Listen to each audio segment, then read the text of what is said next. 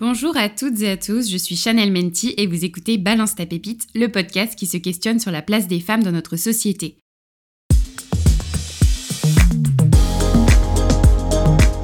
Chaque mois, je partage mon micro avec une experte pour décortiquer une nouvelle thématique. De véritables témoignages de femmes, interprétés par une superbe team d'actrices, viennent ponctuer l'épisode. Le mois dernier, on a tenté de décortiquer le tabou des règles avec Justine de l'association des règles élémentaires. On y a parlé entre autres de l'importance de la sensibilisation pour lever les tabous, car encore trop de mythes persistent et impactent la vie des personnes menstruantes. Pour ce cinquième épisode, j'avais très envie de creuser encore un petit peu plus loin sur les conséquences de ces tabous. Je partage donc mon micro avec mon experte Cécile Tony pour vous parler d'une maladie liée aux règles, l'endométriose. Merci à mes auditoristes pour votre bienveillance, vos retours et votre confiance. Et si c'est le premier épisode que tu écoutes, bienvenue C'est parti pour le cinquième épisode de Balance ta pépite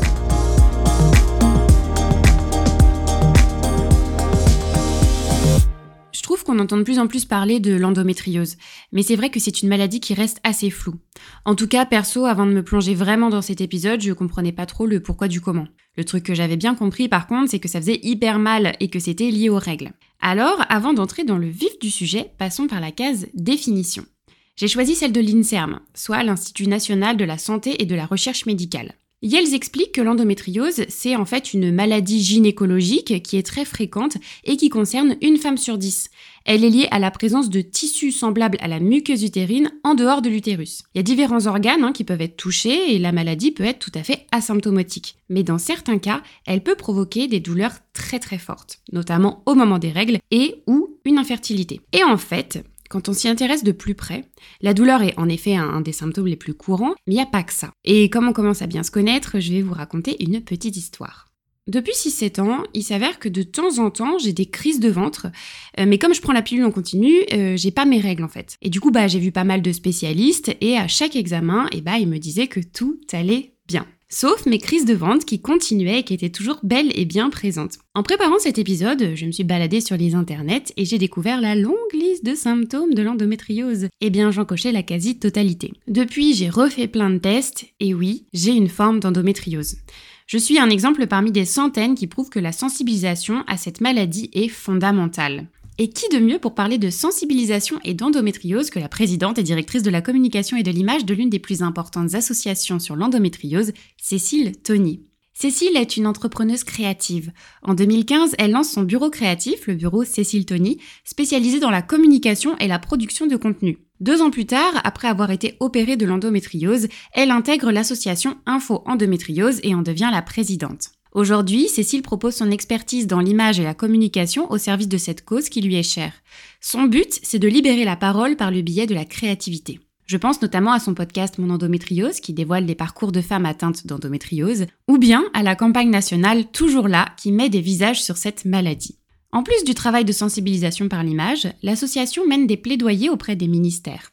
Leur travail a abouti par exemple au plan d'action national annoncé cette année par le président de la République. Info Endométriose est un acteur majeur de la lutte contre cette maladie, c'est pourquoi je suis ravie de partager mon micro avec Cécile pour cet épisode consacré à l'endométriose. Bonjour Cécile. Bonjour Chanel. Est-ce que tu peux me parler un petit peu plus de ton arrivée dans l'association et de ton rôle au sein de cette association? Tu en as dit déjà beaucoup, donc j'ai plus grand chose à dire. Merci pour cette jolie présentation. Euh, ben, moi déjà à la base je suis une patiente donc je suis arrivée euh, parce que j'étais atteinte d'endométriose. Euh, j'ai eu un parcours très très compliqué avec cette maladie euh, qui, je pense, m'a envahi dès mes premières règles avec beaucoup de douleurs. Et en fait, je connaissais Julie Gaillet et elle m'a dit Est-ce que tu voudrais pas rejoindre en tant que bénévole l'association, apporter ton expertise? Parce qu'à Fond Endométriose, nous, on est une association d'information de sensibilisation et notre but, enfin, nos actions, c'est de créer des campagnes pour sensibiliser le grand public. Et du coup, bah, j'ai réuni mon énergie, ma force. Ça a été une certaine libération pour moi parce qu'on euh, avait mis des mots sur mes mots. Et à travers euh, mon travail, euh, j'ai pu aussi bah, libérer la parole et, en faire un sujet et, et, prendre le pouvoir un petit peu sur cette maladie ouais, prendre le pouvoir. Enfin ça a été vraiment une certaine libération. Je comptais pas devenir présidente. En fait j'avais pas vraiment de de plan. Je, ne veux pas que ça arrive à, ma fille ou à d'autres jeunes filles, en fait. Moi, j'ai été euh, ignorée, euh, banalisée sur des douleurs, sur mon infertilité. c'est on m'a appris quand même quelque chose des années de ma vie et ça, ça a été vraiment un moteur pour moi et je me suis dit qu'est-ce que je vais pouvoir faire qui est dans mes, dans mes ressources pour aider? Et c'est vrai que l'image, la communication, c'est quelque chose que je sais faire. Il y a encore cinq ans, on ne parlait pas. moi, je me rappelle quand on est arrivé à l'association avec notre première campagne, les règles, c'est naturel, pas la douleur. On a dû passer, parce que c'est une maladie liée aux règles, mais pas que, mais on a dû passer par là pour mettre le mot endométriose. Il y a encore cinq ans, les gens n'arrivaient pas à prononcer ce mot. je trouve que c'est une maladie euh, qui est en effet complexe à comprendre. elle est complexe. Elle est complexe, oui. c'est vrai elle est complexe à comprendre, elle est complexe dans ses faits, dans ses symptômes, parce qu'il y a autant d'endométriose qu'il y a de femmes. C'est ça son, son, son gros problème. C'est-à-dire que moi, la manière dont je souffre ou pas, mon endométriose ne sera jamais la même que la tienne. Et c'est hmm. ça qui est très aussi complexe. Il y a des symptômes que tu es obligé de référencer. Mais après, chacun vit son endométriose aussi. On va le développer, mais c'est une maladie sociale. Il y a eu la campagne de 2019 qui était importante où on a fait des courts-métrages et on a eu des témoignages de patientes qu'on a retranscrit et qu'on a fait jouer par des personnalités. Et c'était la première fois en fait qu'on mettait des mots sur euh, bah, la maladie en fait, euh, sur son aspect social aussi, dans sa vie de couple, donc euh, le parcours de l'infertilité, un homme qui parle d'une femme qui voit sa femme souffrir. Mm. On a commencé vraiment avec nos campagnes, je pense, à vraiment montrer l'impact que la maladie a sur la vie des femmes au quotidien, quoi. Et aujourd'hui, quand tu as une femme qui souffre, on doit l'écouter. C'est aussi pour ça que je me bats.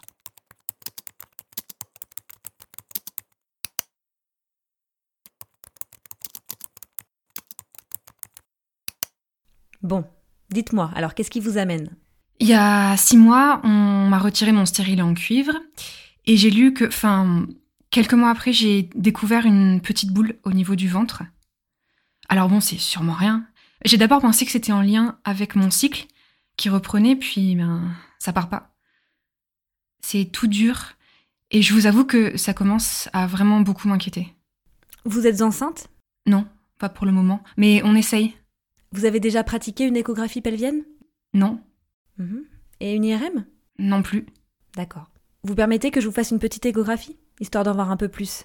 Oui.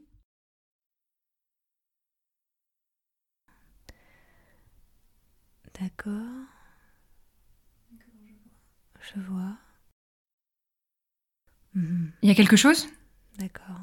Alors, ce que vous voyez là, c'est votre utérus. Et ça, ce sont vos ovaires. Donc cette petite boule que vous sentez, je pense que c'est un kyste. J'ai un cancer des ovaires Non, je penche pour une endométriose. Vous allez faire une IRM pour confirmer tout ça. Et ensuite, vous reviendrez me voir avec les résultats. En amont de l'épisode, j'ai posté des petites boîtes à questions sur mes différents réseaux sociaux pour que les personnes qui me suivent puissent te poser des questions, puissent poser leurs questions sur l'endométriose.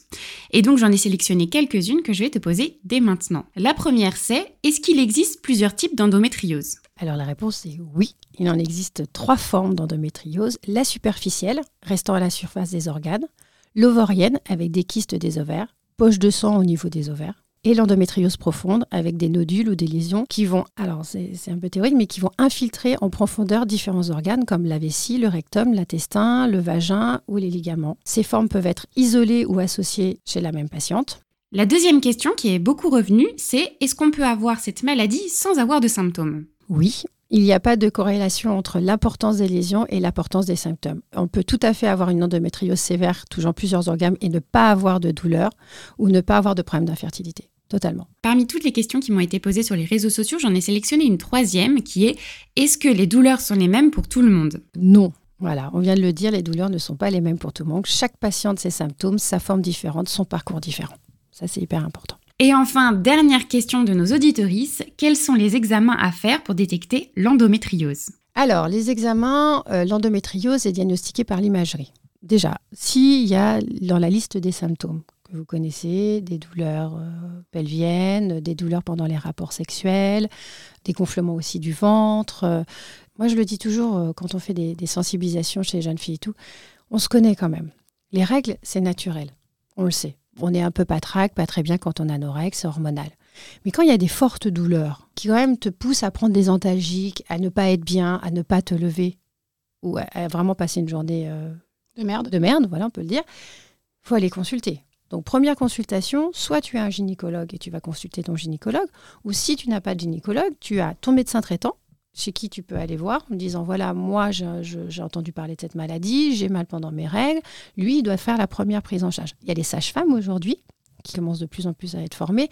On en parlera de la formation des médecins parce que c'est aussi un, sujet euh, qui est dans le cœur de la stratégie nationale. Et, bon, voilà.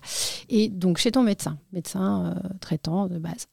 Après, si ce médecin n'a pas les appareils pour te faire des échographies, mhm. normalement, il doit t'orienter vers un radiologue ou un gynécologue qui est apte à faire des échographies pelviennes.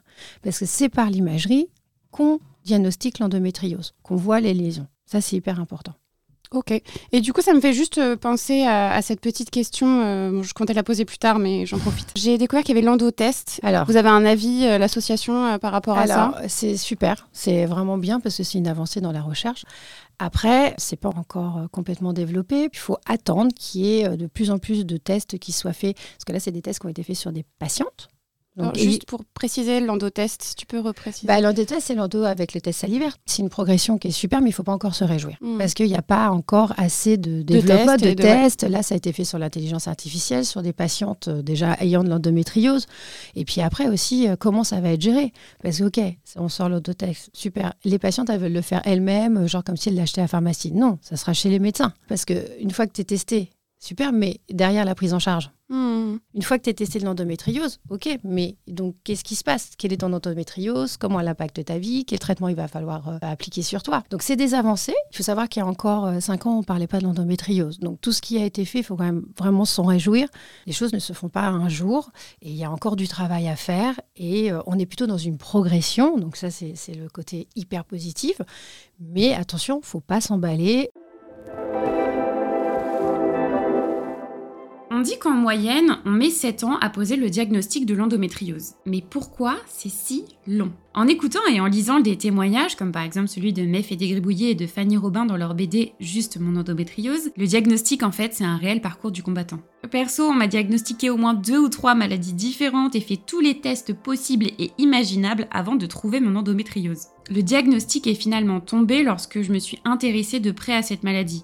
Quand j'ai découvert que l'endométriose, c'était pas entre guillemets juste avoir mal pendant ses règles, mais qu'en fait la liste de symptômes était beaucoup plus longue que ça. Il y a également l'infertilité, les problèmes digestifs, les troubles urinaires, la fatigue chronique, euh, les douleurs aussi pendant les rapports sexuels, pour citer que ça. Alors, à mon sens, le travail de sensibilisation que font les associations est primordial. Car personnellement, c'est en fait la méconnaissance de cette maladie qui a rendu le diagnostic long. À ton avis, pourquoi ce diagnostic euh, bah, est long? Alors, déjà, il y a la méconnaissance de la maladie. Premier critère pour moi qui est important, c'est que depuis, on en parle depuis peu, même si le travail des associations de patients, de nous, des médecins et tout, là, on commence, euh, il y a un mouvement autour de l'endométriose. Donc, mais la méconnaissance de la maladie des patientes, mais des médecins aussi. Donc ça, c'est la première phase.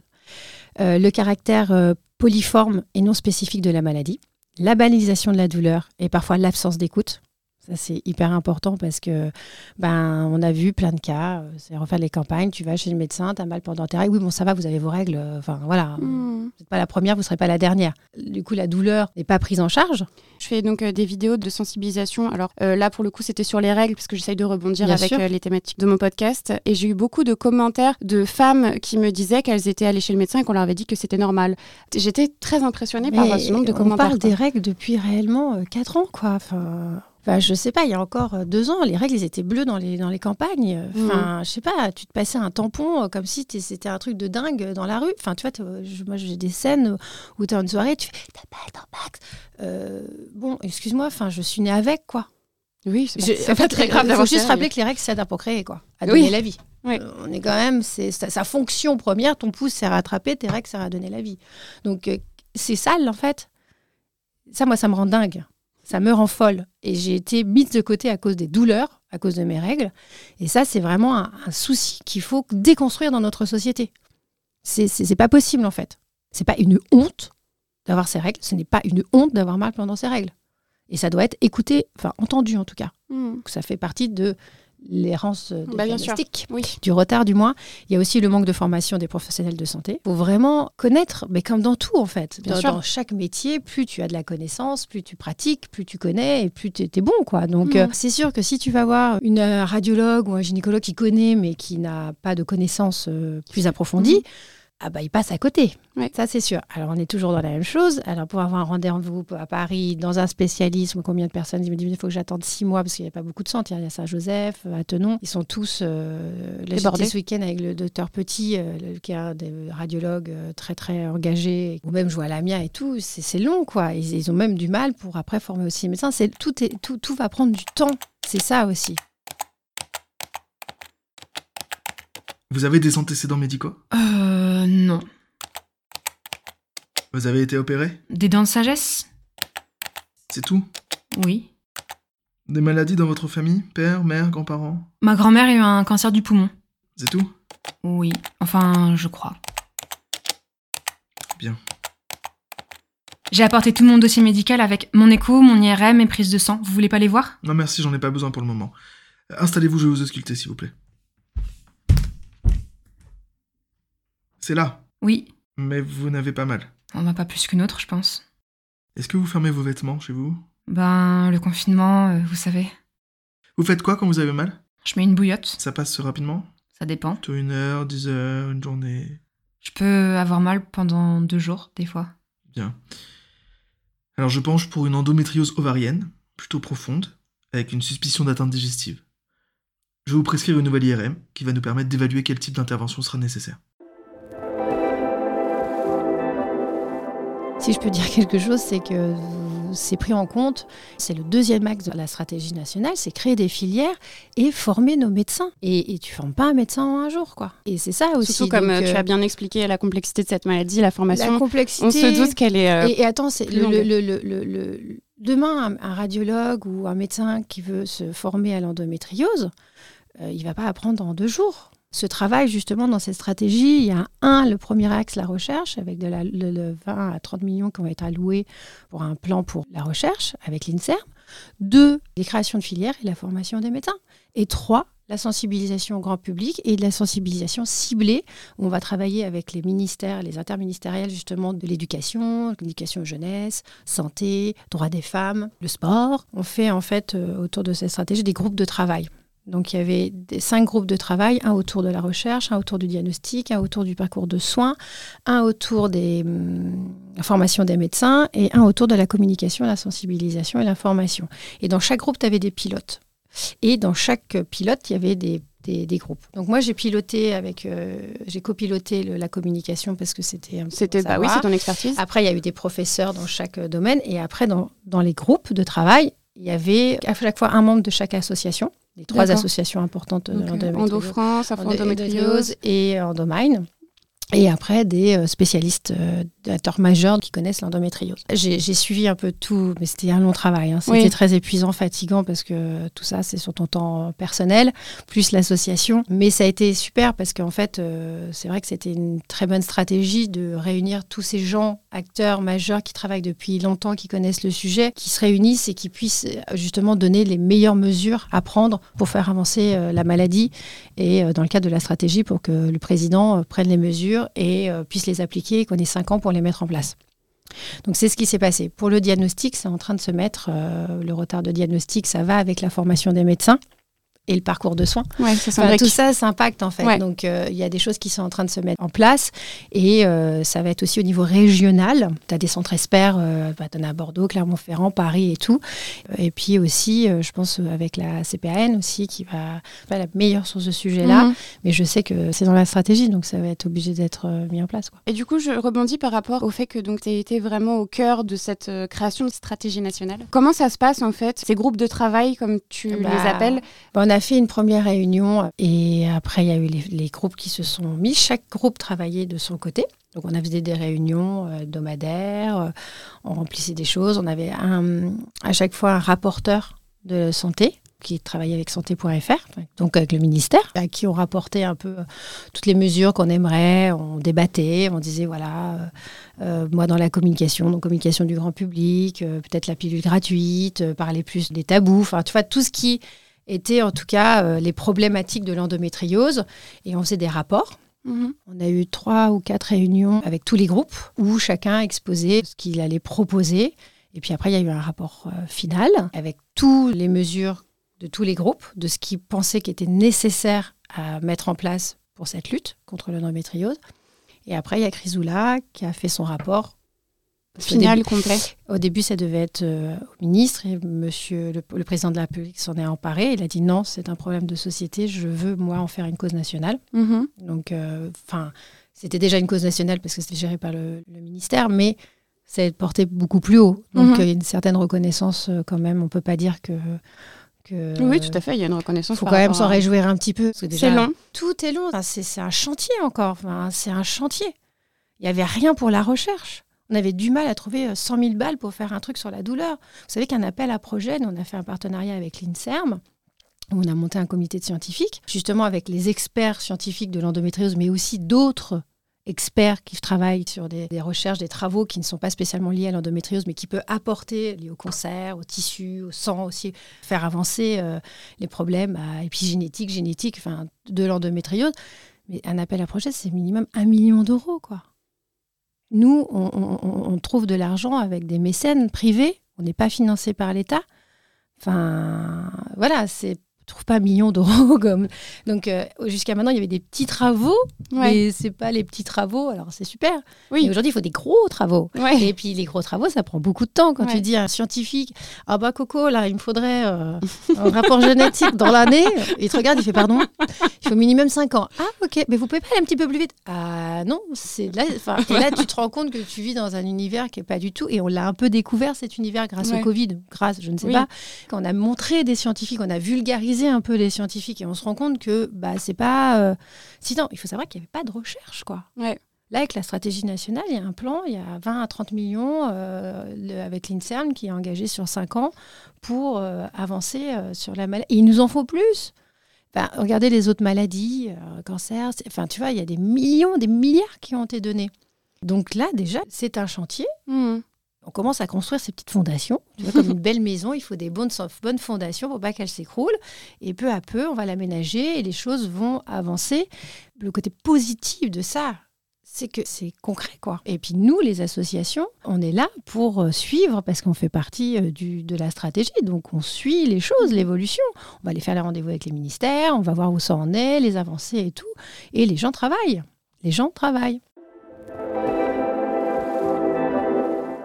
Toute ma vie, on m'a dit que les règles, ça faisait mal. Mais en fait, ça veut dire quoi avoir mal? Je pense qu'il serait plus juste de dire que les règles, c'est chiant, c'est très inconfortable, mais si malgré la prise d'antidouleur, t'as encore mal, non, ça n'est absolument pas normal. Au XVIIe siècle, les troubles gynécologiques étaient souvent attribués aux démons et à la sorcellerie. Les femmes qui souffraient d'endométriose étaient alors diagnostiquées hystériques et immédiatement enfermées dans des maisons dites de fous. Alors dit comme ça, ça paraît impossible, et eh bah si si, ça l'est. Nelly Bly, la première femme reporter, a réussi à se faire interner dans un asile psychiatrique en l'espace seulement de quelques jours, sans aucun antécédent médical. Elle raconte les dix jours horribles qu'elle a passés dans cet asile new-yorkais, ses rencontres avec les autres femmes et la maltraitance qui leur était infligée dans un reportage absolument passionnant. Aujourd'hui, la sentence est évidemment moins radicale, mais la question de la douleur, qui est centrale à l'endométriose, reste toujours aussi complexe. Pourtant, rien qu'en France, on estime qu'il y a environ 2,4 millions de femmes qui souffrent quotidiennement de douleurs gynécologiques et que dans 30 à 50% des cas, ces fameuses douleurs sont dues à l'endométriose. Et ce chiffre peut même monter jusqu'à 70% lorsque ces douleurs surviennent à l'adolescence.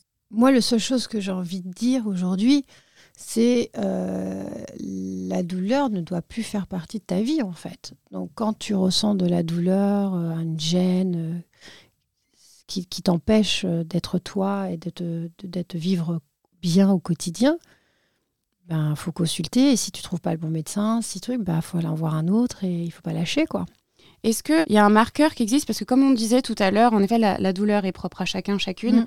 Oui, on te dit j'ai mal. Bah, oui, mais dans quelle mesure tu sais, sur l'échelle combien tu as mal entre 1 et 10 bah, Si tu es après 5, 6, ça devient un peu... Donc c'est là, enfin en fait c'est le niveau de ta douleur. Mais encore une fois, le niveau de ta douleur, tu peux beaucoup souffrir et les médecins ne pas l'entendre. Je pense que ça fait aussi partie de notre travail de sensibilisation. Quand tu vois nos campagnes, le premier axe quand même de chaque témoignage, c'est la souffrance. La douleur physique, mais la douleur aussi psychologique, parce qu'on n'en parle pas de celle-là. Oui, puisque la douleur euh, entraîne de bah, la psychologie, l'isolement, la psychologie, euh, t'es pas bien, ou bah du coup ta vie tu la vois pas rose, mais tu la vois noire. Et ça aussi, ça a un impact sur ton corps. Hmm. Tout est lié. Tout est lié. C'est un cercle vicieux. C'est un cercle vicieux. Donc euh, oui, cette douleur, elle doit être entendue, elle doit être euh, respectée et euh, soignée par un traitement basique, notalgique ou pile continue, je ne sais pas, en fonction de chaque patiente et tout. Ou il y a aussi, moi je trouve que la médecine complémentaire peut vraiment accompagner les femmes. Donc, par exemple. La sophrologie, la méditation, la manière de manger. Aujourd'hui, il y a de plus en plus de livres. Soit l'arrêt du gluten, du lactose, ce genre de choses qui sont. Moi, moi, personnellement, je ne vais pas raconter toute ma vie, mais à un moment, je suis passée par ça. Pendant trois mois, j'ai arrêté le gluten, le lactose, j'ai fait des cures d'argile et tout. Ça m'a super aidé. Quoi. Mais vraiment, j'ai senti un bien-être dans les périodes où je souffrais, où il y hmm. avait une vraie, un vrai impact. Ouais, un vrai impact, un vrai impact. Il y a aussi, euh, bah, la sophrologie m'a beaucoup aussi aidé. Euh, on divague un peu par rapport à la question, mais c'est euh, toujours la même chose. on revient tout le temps à cette banalisation de la douleur, et aujourd'hui, il faut que la douleur soit écoutée, et voilà, c'est tout.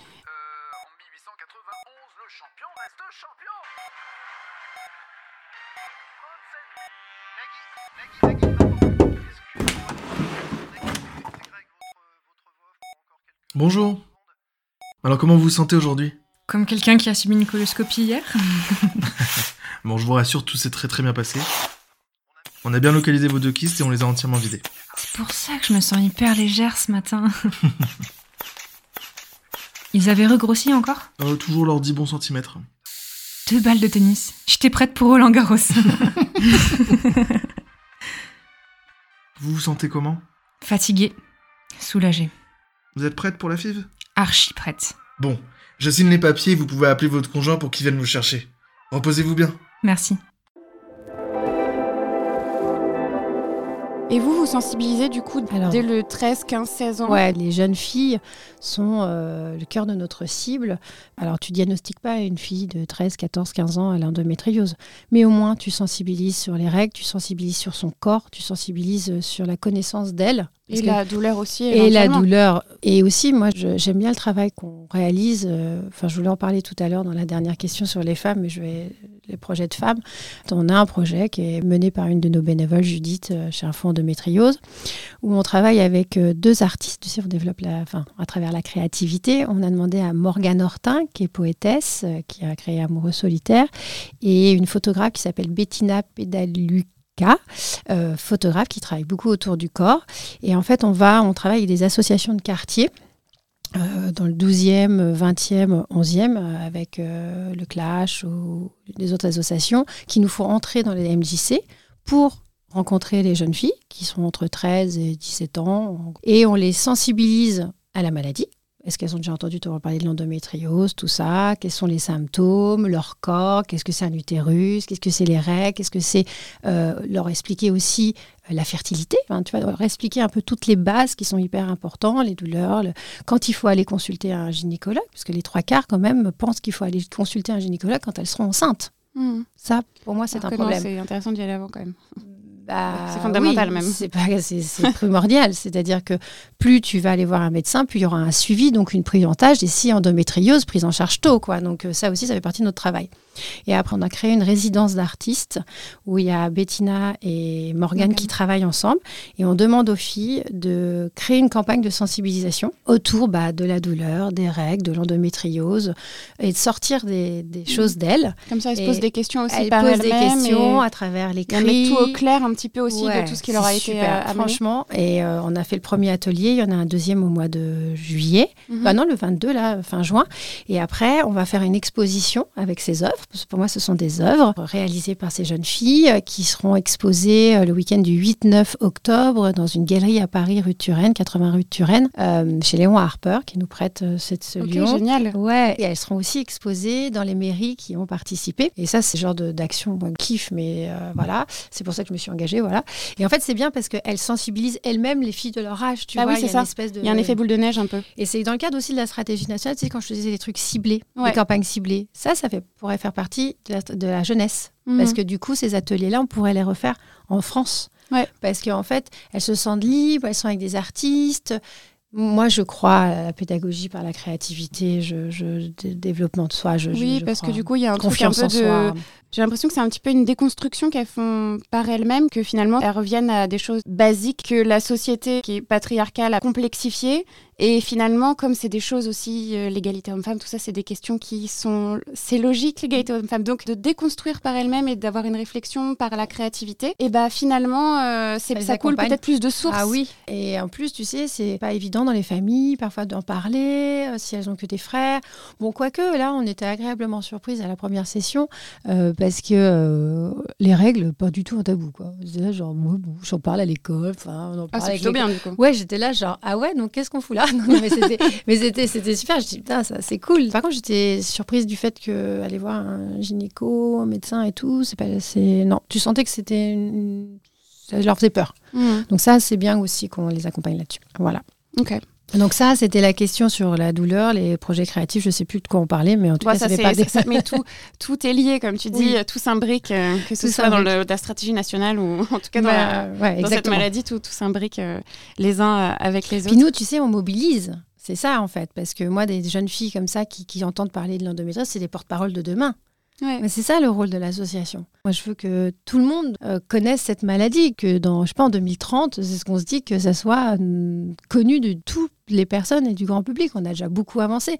Mais c'est pour ça que toutes ces actions qu'on mène, ces mobilisations qu'on crée, c'est vraiment de sensibiliser le plus grand nombre. C'est vraiment hyper important pour nous. Quand j'étais au, lycée, c'est le genre de projet qui aurait été vraiment euh, hyper euh, intéressant et hyper impactant.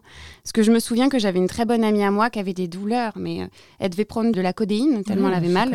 C'était horrible pour elle, c'était une douleur énorme. Et c'est que maintenant, donc euh, le lycée, ça commence à, dater, ça fait peut-être une dizaine d'années, quoi, peut-être un peu plus. Et c'est que maintenant qu'elle a fait des tests d'endométriose. Et nous, on va sensibiliser dans les collèges. Et à chaque fois que j'y vais, je suis hyper agréablement surprise parce que déjà, il y a plein de garçons. Et ça, ça me réjouit parce que je me dis, euh, ça progresse. Et les filles, elles veulent vraiment prendre le sujet en main parce que, ouais, c'est vraiment un problème de société. C'est qu'aujourd'hui, elles ont conscience que on peut, nos mères, leur mère, moi, hein, j'ai 44 ans, donc euh, t'imagines moi au lycée. C'était encore moins. Et je me roulais par terre, moi. Hein. Mm. J'avais vraiment des douleurs. Euh, et ma maman, qui est une femme super, hein, c'est pas.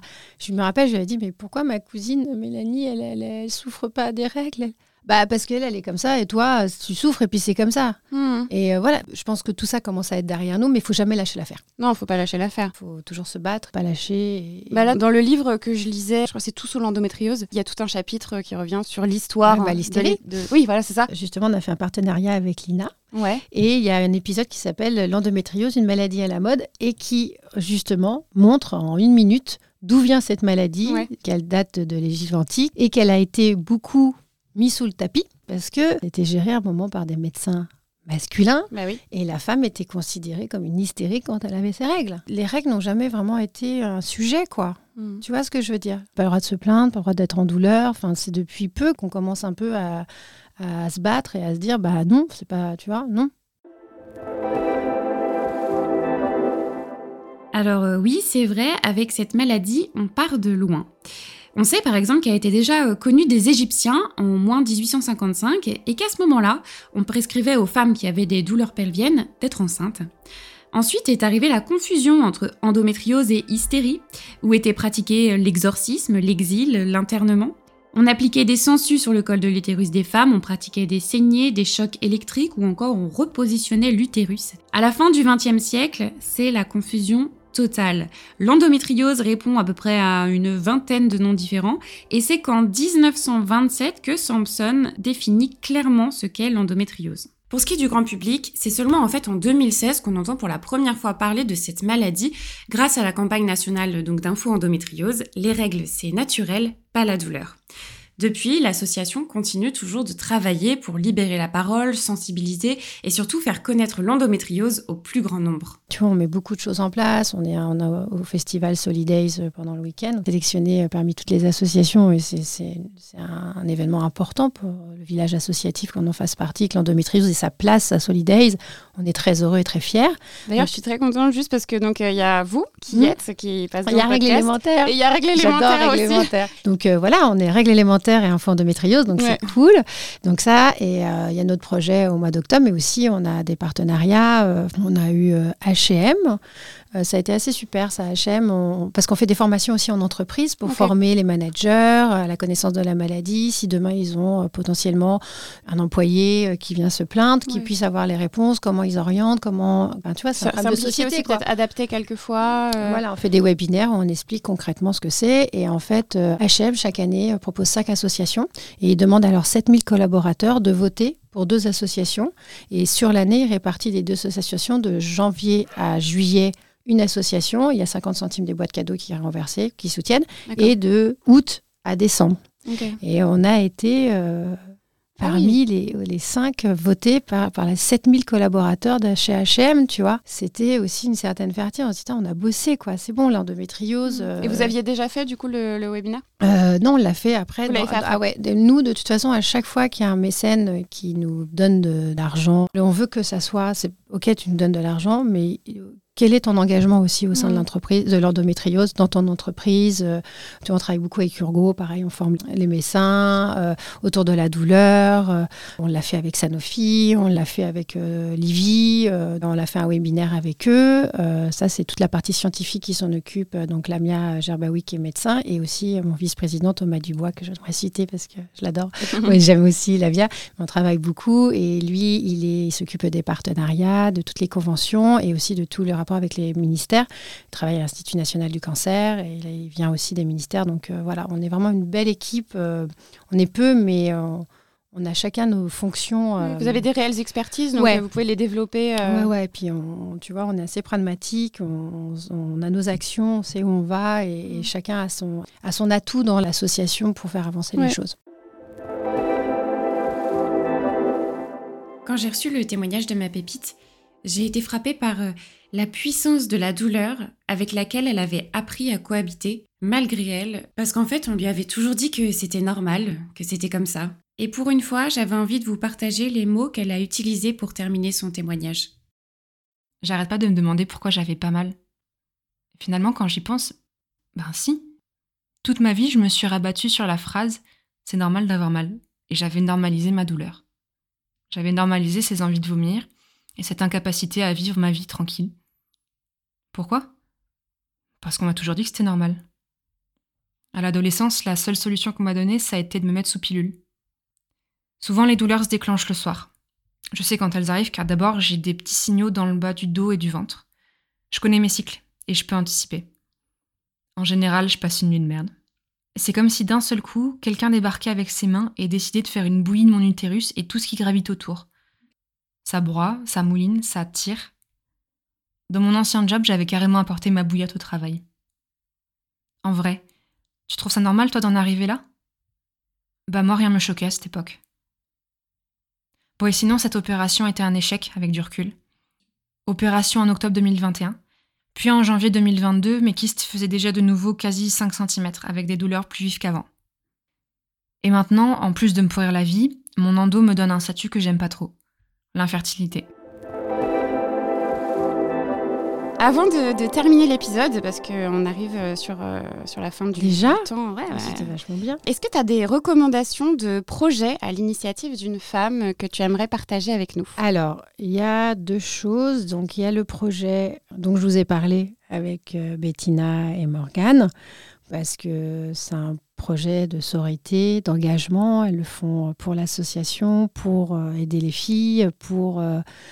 Euh, enfin, c'est vraiment un acte très positif et beau, en fait. Et je suis très, très, très fière de ce projet au sein d'Info Endométriose. Donc ça, tu peux rappeler les dates Alors, l'expo sera le, 8, le week-end du 8-9 octobre, 80 rue de Turel, euh, la galerie Léon et Harpe je vais mettre ça dans les notes du podcast. Ça, tu pourras les mettre dans les notes du podcast et de toute façon, on en reparlera. On va communiquer au sein de, de, de, notre Instagram d'Info oui, Vous êtes très sur les réseaux sociaux. On essaye. Ça, c'est pareil, j'aimerais l'être plus parfois, mais bon. Donc ça, ça va être super. Il y a un film aussi sur l'endométriose euh, qui a été produit par Hillary Clinton, qui a été réalisé par une réalisatrice américaine qui s'appelle Beyond the Belt sous la ceinture. Et en fait, c'est un, film documentaire en immersion autour de enfin, sur l'endométriose. On va suivre différents parcours de femmes. Il a été projeté au MoMA à New York il, y a pas, il y a quelques jours et nous allons faire une avant-première au mois d'octobre aussi dans un musée. On est en train de mettre les choses en place, donc je ne peux pas dire lequel, mais on reviendra dessus. Et, et il y aura des places à ça sera des entrées euh, payantes. L'argent sera donné pour un fonds endométriose.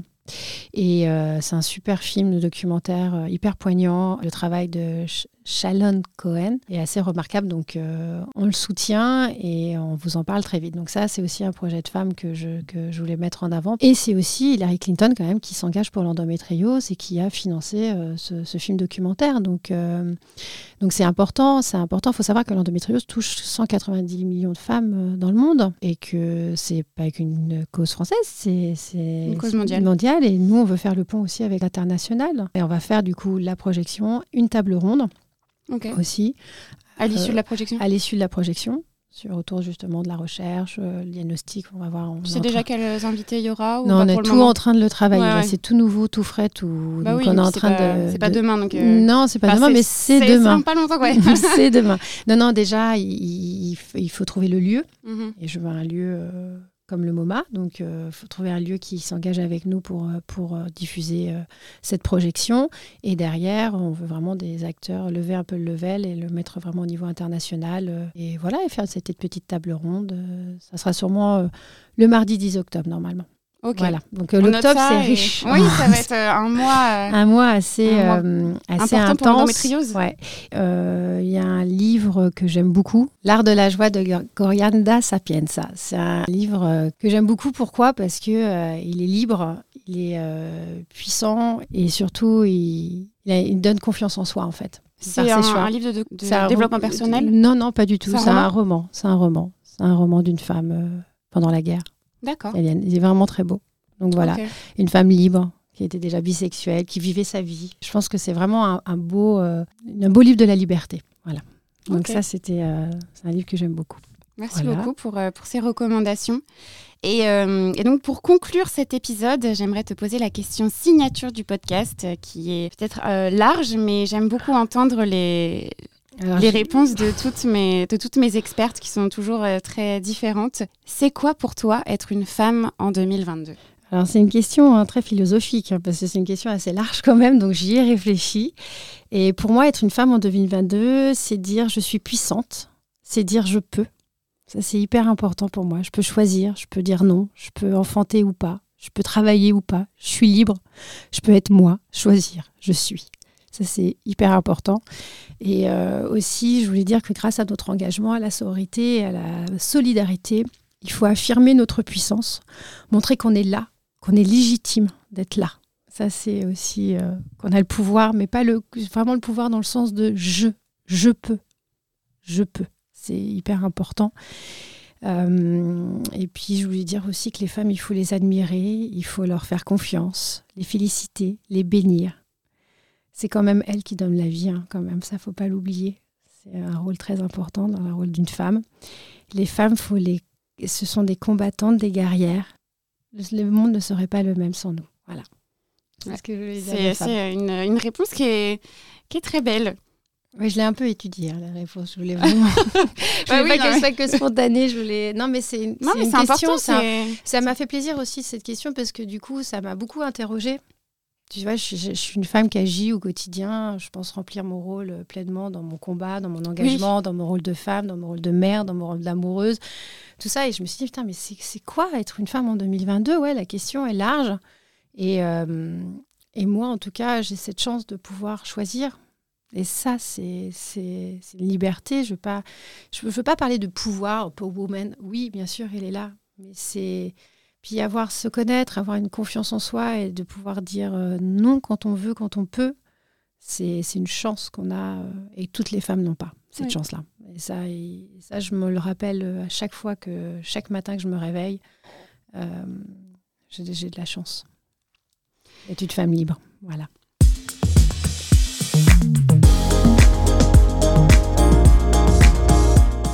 Tu écoutes ce message, un grand merci de nous avoir écoutés jusqu'au bout. Pour ne pas manquer le prochain épisode de Balance ta pépite, pense à t'abonner. Tu peux aussi nous laisser une pluie d'étoiles sur l'application de podcast que tu utilises, ça nous aidera beaucoup. Toutes les sources citées dans cet épisode ainsi que les réseaux sociaux de Cécile et d'Info Endométriose sont dispo dans les notes du podcast. Balance ta pépite a été enregistré au studio La Poudre de la Cité Audacieuse, produit par Les Petits Points avec l'aide en coulisses d'Adèle, générique par Boréal, vignette par Eski, témoignage interprété par Adèle Baucher, Thomas Lenoir et Margot Roustan-Moran. A très vite pour un nouvel épisode de Balance ta pépite.